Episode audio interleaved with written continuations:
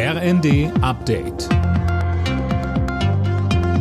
Stündlich neu. Auf den Punkt informiert. Ich bin Dennis Braun. Guten Abend.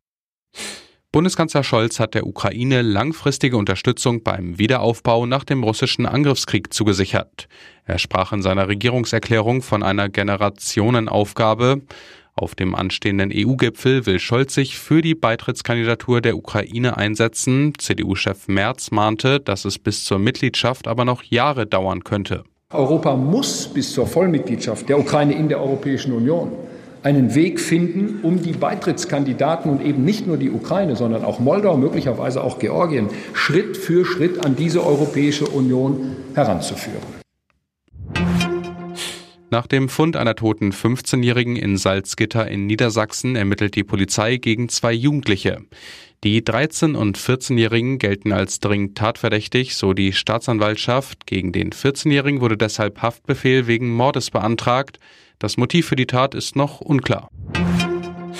Bis 2045 will Deutschland CO2-neutral sein und gleichzeitig ein führendes Industrieland bleiben. Das hat Bundeskanzler Scholz bei seiner Eröffnungsrede der internationalen Luftfahrtmesse ILA betont.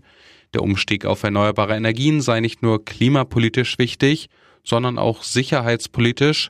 Dafür brauche es neue Technologien, so Scholz. Bodenmanagement, Flugrouten, Werkstoffe, Antriebstechnologien, all das muss neu gestaltet werden.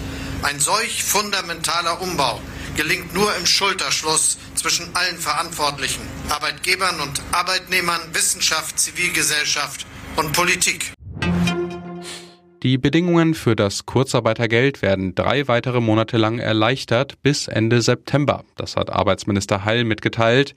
Durch die Maßnahme sollen auch Betriebe unterstützt werden, die durch den Ukraine-Krieg Probleme mit den Lieferketten bekommen haben.